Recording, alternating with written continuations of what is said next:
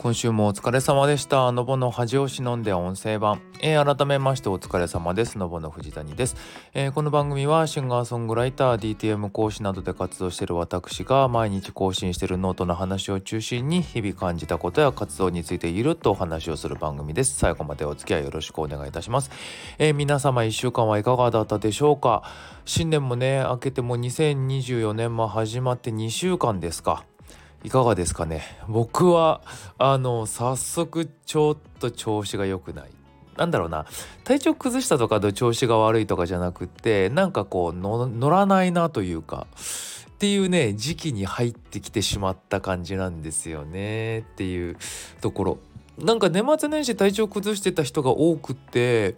皆さんどうだったかなと思って。本当に何だろうな気持ちがどうとかさちょっと疲れが溜まってるぐらいだったらさ正直どうにでもなるんですけど体調崩して寝込んじゃうとかになるとね話変わっちゃうし、ね、会社勤めじゃない個人でやられてる方なんかもそもそものねいろんなものが止まっちゃうから本当ね、ならないように気をつけてねっていうのとなってしまったら早めにね休んで無理しないでねっていうところかなと思いながらやっていこうかなと思います。っていう感じで今週もよろしくお願いいたしますというところです。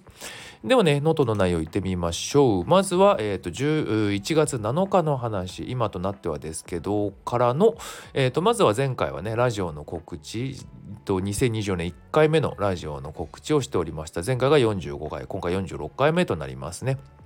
でまあ内容としてはね大して書くことなかったんですよね。あの正月ってさ毎年さ大体どこかどこの会社も一般的に、えっと、30日31日ぐらいから年末休みに入って。で三が日の3日ないし4日ぐらいまで休みを経て5日ぐらいからね仕事始めみたいな感じのところが多いと思うんですよ。僕のところもそうだったんですけどであの大体4日とか5日っていうのは週末にあたるから1日ないし2日会社に行ったら今度また土日で休みになるみたいなさあの休み明けで1回こう何連休をして1日だけ行ってまた2日休むみたいなあの感じなんか嫌だなっていつも思ってたのね。あのめんどいよねと思って。ならもうここも休みにならんかってよく思ってたんですけどみんなその辺どうなんだろうって思ってたっていう話。とかあの僕がね最後に働いてた会社っていうのが福利厚生なのかな。でも有給になってたから結局有給消化をどうやって促進するかっていうのの一環だったと思うんですけど1年間の間のどこかまあ、繁忙期はダメっていうことであの何月は取っちゃダメっていうのは一応あるんですけどあの基本的にその1年間のうちに有給と普通のお休みを組み合わせて10連休取っていいよっていう制度があったんですよ。であの毎年ねみんな順番にこの10連休を取っていくんですけどで人によってはねその時期にこう連休あ旅行に行ったりとかさ地元に帰るとかっていうのでさもうお盆の時期にそれを使ったりとかみたいにいろんな人がねいろんな使い方してるんだけど僕の会社ってさ前いたところってさあのシフト制だったのね。だからそもそも休みたい時に申請を出せば必要な時って休めたんですよ。よっぽどのことがなければ。で有給も比較的取りやすい会社だったし。だから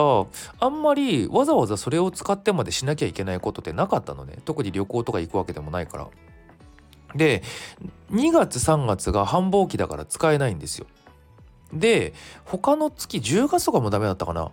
結構そ繁忙期で何ヶ月か使えない月があるからその中で選ばなきゃいけないんだけどその大体4月からさ3月が年度じゃないですか。で年度の中で使わなきゃいけないんだけどその特に使う時期がないからいつもそのギリギリの1月に使ってだから年末から年始ちょっと休むでしょ？でまだなんか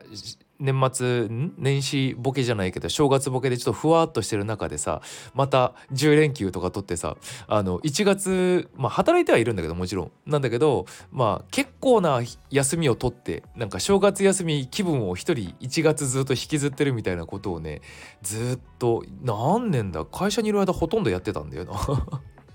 っていうのをねなんとなく思い出したこれを書いてっていう感じ。大体そのツアーとかで使えばよかったっていうのもあるんだけどあの大体こうなんだろうな僕がやってた時って行ってこう何日間かそう滞在するっていうのがあんまなくってあの1回行って帰ってきてで次の月にまた行ってみたいな感じだったからさっき話したみたいにあの有給と合わせて連休が1日2日取れれば行って帰ってきてちょっと休んでができちゃったのね。だし実際しっかりツアーやろうと思うとさ10日間で詰め込むってさ結構しんどいしあのそんな短期間で終わらしちゃってもみたいなところもあったりするからあんまりねそういう使い方をしなかったんだよな。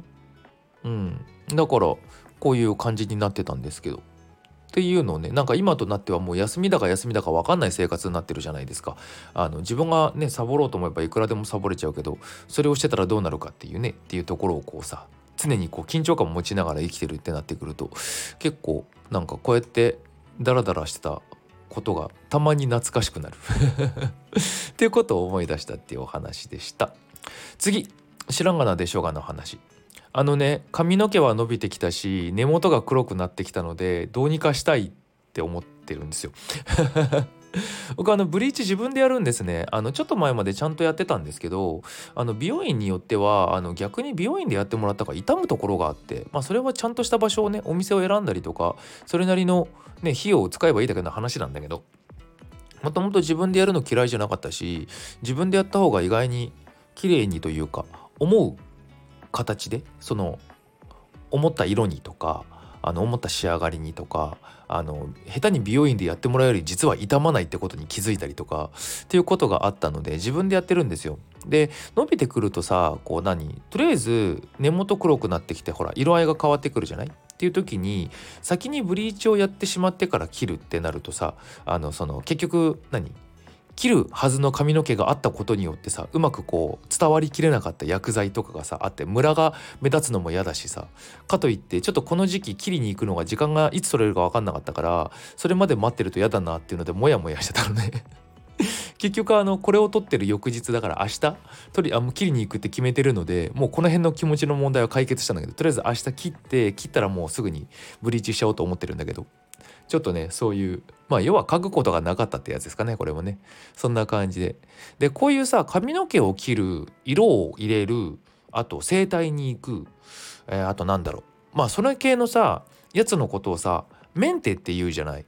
これさいつの間にか当たり前のように言われるようになってる気がするんだけどさ誰が言い出したんだろうね。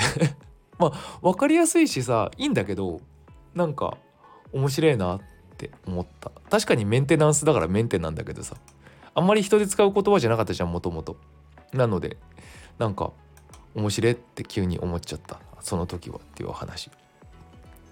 次。今日はね多分そんなに話すことないからすぐ終わると思います。1月の9日話はそれからだの話。あのー、もうちょっとね SNS 疲れです。分かりやすく言うと。あのー、行間を読むって言葉あるじゃないですか。あとは言葉の裏を読むみたいなさその文章に書いてあるものの裏側にある気持ちとか意図っていうのを汲み取ることによってこうより深みを出すじゃないけどさそういう言葉とか要はそういう表現だったりとか受け止める側にそういう何か一つ何？気遣い能力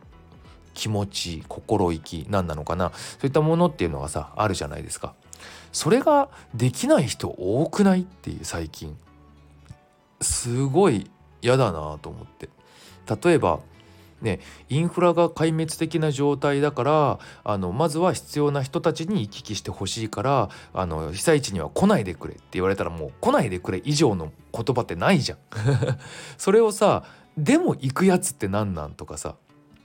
そうじゃないにしても今の SNS ってさこう何て言うの？いろんな人の注目を集めてこうアクセス数が高くなれば収益になるからこうどんどんそういう何て言うの？人の目につく人が良くも悪くも反応する言葉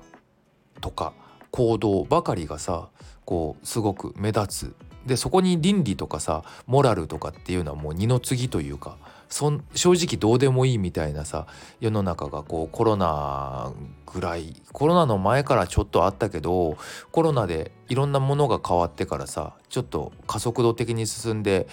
ねあのツイッターになって関してはもう X になり X になってからはよりそれが加速しているみたいな状況になってたりするじゃないですか。っていうのがなんか改めて今ちょっと疲れた時期ほんとほんと嫌だとか思ってなんかかといってじゃあこれがね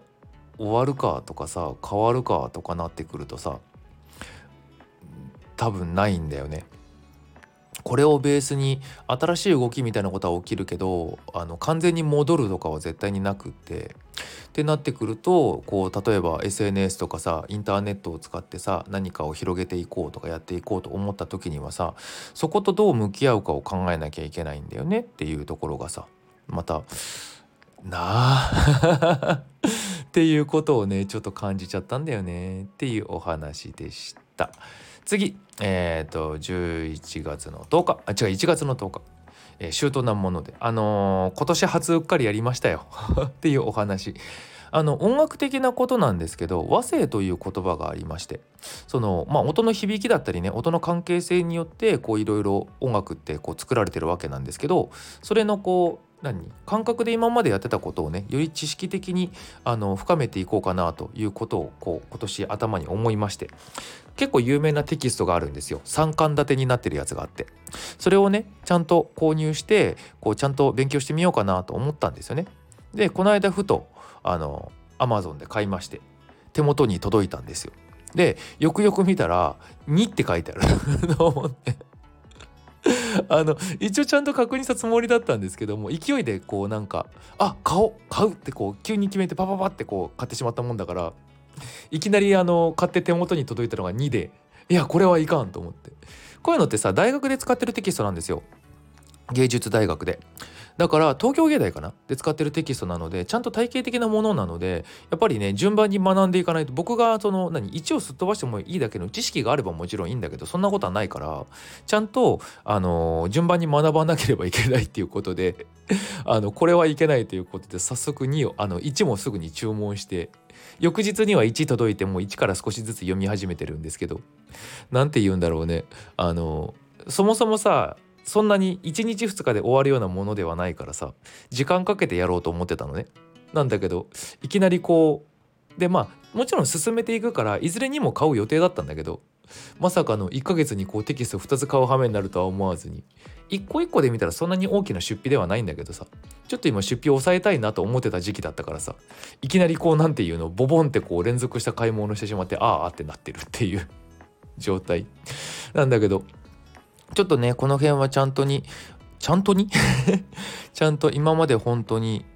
曖昧にしてたものとか感覚的なものでやってたところなんですけどほら僕一応レッスンとかさ講義とかさせてもらってるじゃないですか。だからねちゃんと伝えるにあたっても裏付けを持ったねしっかりした言葉で伝えたいし知識をねお渡ししたいし何より自分自身のね作品のクオリティがこれで上がるかどうかってのはまた別の話かもしれないんだけどただやっぱりちゃんと知っている人と知らない人の違いっていうところで言った時に僕は中途半端にいろんなものに手を出してしまったので戻ることはできない。じゃあどうする？進みきるしかないっていうところがあるのでね。ちょっとそれをやろうっていうお話を10日と11日の2日をかけてあのちょろっと書いてたっていう感じですね。はい、次。でこの辺からちょっとね調子が良くなくなってきます。私の。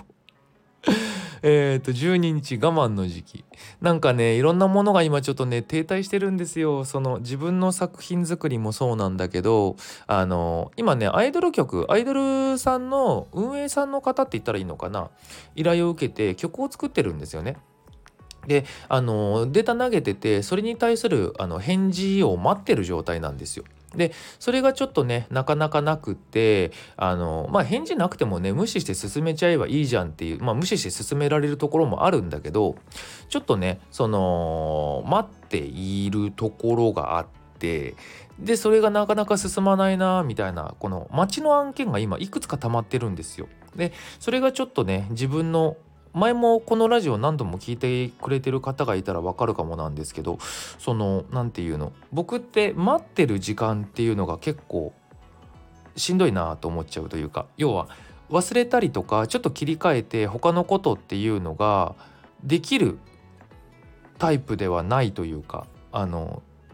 いくやっぱ数が溜まってくるとどうしてもねってなっちゃうんだよね。1個2個とかあのさまつなものだったら全然関係ないんだけどそんなにこうそれなりに大きいものだったりとかあとちょっとねそのゴールが明確じゃない状態で今走ってるのよ。だから余計なんだよねこれがゴールが明確だったらそこまでに走ればいいっていうのが分かるからペース配分とかそもそもちゃちゃんとやって乱暴なこと言うとこれちゃんとやって大丈夫形にできるっていうようなものだったりしてたりするの。僕の中でまだちょっと不安材料があるのでそこがクリアになってないのがちょっと気持ち悪いなっていうふうに思ってるっていうところがあってね。そういうのがこう何て言うんだろうな。いくつかあってモヤモヤっとしている。だからで一回さスイッチ切って切り替えちゃうとさ次入れるのにまたすごいエネルギー使うからさなるべくオフにはしたくないんだよね。なんだけどあのじゃあ何省電力モードにしてるとしてもさ省電力モードが3つ4つあったらさそれってもう何1つの1になっちゃうじゃん。っていうところとかのなんか重さというか気持ち悪さがちょっとこの辺から出始めててしんどいなってなってる。っていう意味のお話。早くすっきりしたい。です。次23日土曜日ですね。だから最後のやつ。本当今日はもう話すことがないからすぐ終わっちゃう。えっ、と修行型らんの話。なんかねそういうのがあるとさだんだんネガティブなこととかもさどんどんこう何て言うんだ積み重なってくるわけでして。最近なんかさ自分のそういう何て言うんだろうなプライドばっか高くなっててさこう何？自分で自分のこと高く見積もってるもんだからさ周り周りが自分に対してどう感じてるのかなっていうのをさ見たところのギャップにさなんか俺もっとやれるのに俺もっとすごいのにって言いたくなっちゃう自分が出てくるんですよ。でも結局見せられてないっていう時点というかそれを見た上での相手の感覚っていうのが人から見た見積もりじゃないですか。なのでそこを高くしたければそこを高くするだけの動きだったりとか形を見せなきゃいけないってなった時に見せられてんのかいっていうところまで振り返るとまた足らんよねっていうのをこう自分に言い聞かせながらですねちょっとどうすんの？じゃっていうことをねいろいろ考えてるっていう時期に入りました っていうのがありましたね。本当ね今回今回これこれまた土曜日に撮ってるんだけどさ1月の13日の土曜日がその講師業その専門学校の方バンタンさんの方があの2024年の最初の講義だったんですよ。でちょっと後半の方は僕あの出勤日数が少ないので1月はもう今日の午前中だけやって終わりなのね。次は2月と3月っていう感じになるんですけどちょっとねやっぱりこう人にさ伝える立場をさやらせてもらってるってなってくるとさどこかあの勘違いってわけじゃないけどやっぱりこう人ってねあの先生と呼ばれる職業に就く人ってろくなやつがいないって言っちゃ乱暴なんだけどやっぱりこう扱われ方立場のことでこう自分をねうっかりすると勘違いしそうになる場面って絶対にあるんですよ。なのでちょっとまたそこにこう陥りそうになっていた自分を常にこう定期的に見張って見つけたらこう叩かないといけない自分でその時期が来てたなーってふと思った特に一緒にやってる先生方は本当にやっぱりちゃんとね一線で仕事されてる素晴らしい方とかも一緒にいたりするのででひょんなことからね僕みたいな人間がそこにポンって入れてしまったものだからさであのー講義も半年間の講義があるんだけど前半ほとんど僕なのね。なので生徒まあ後半になってきた時にどうなるか分かんないんだけど今のところで言うと関係性で言うと僕の方が合ってる時間が長いからそのバンタンさんの今のこのコース？講義のなんか顔というかあの基準というかいろんなものが自分が言ったこととかを基準として皆さんがいろんなことを身につけたりとか考えたりとか進めたりってなってしまっているわけ。だからあの何、ー、て言うんだろうな。新しくね、まあ、後半の方を主に担ってくれる先生の能力がより高ければねあいつ何なのっていうことになったりとかそれは生徒さん目線であのねそういう風に見えることもあいつ大したことなかったじゃんって見える可能性もあるし先生の方がえこんなことしてたの？みたいなもっとなんかちゃんとしてくんないって思われることもありえるわけじゃないですか。っていうこととかをなんかいろいろ考えていったら考える必要ないのかもしれないんだけど考えていったらやっぱりより質の高いものとかさあのちゃんとしたもの信用に足るものそういったものでね他の先生。でこういうさ学ぶ系ってさ結構怖くってさ最初に自分にが聞いた情報っていうののこう皆さんどう経験ない？こう初めて言われたことのさこう何て言うの？を信じる力って強くないっていうかあの後から覆すようなことを言われた時にえでもこの間こう言われたしって一回絶対反反抗っていうか反発すると思うの。でいろいろ比較検討してそうだなって落としどころを見つけて考えが変わる方もいれば折衷する方もいればやっぱり前の方が正しいってなる場合もあると思うんだけど最初に与えられた知識の影響って結構大きいと思っててだからそのね僕が言ったことが正しくなかったりとかさあのあまりにもこうちょっと残念すぎて後の先生方が「いやちょっとあの人と一緒に仕事するのきついんですけど」とか「あの人あんなこと言ってるのちょっとマジないんですけど」みたいに思われてしまうのもやっぱ良くないしそもそもね間違っていたことを伝えてはいけないんだけど間違ってなかったとしてもやっぱりこうちゃんと伝えられてなきゃいけないよねとかあのね講師に関してはこういうことも思うし作るとかね自分を表現するっていうものに関してもやっぱもっと高めなきゃいけないしとかいろんなことを考えるとさなんかもうもっと頑張んなきゃなって思った っ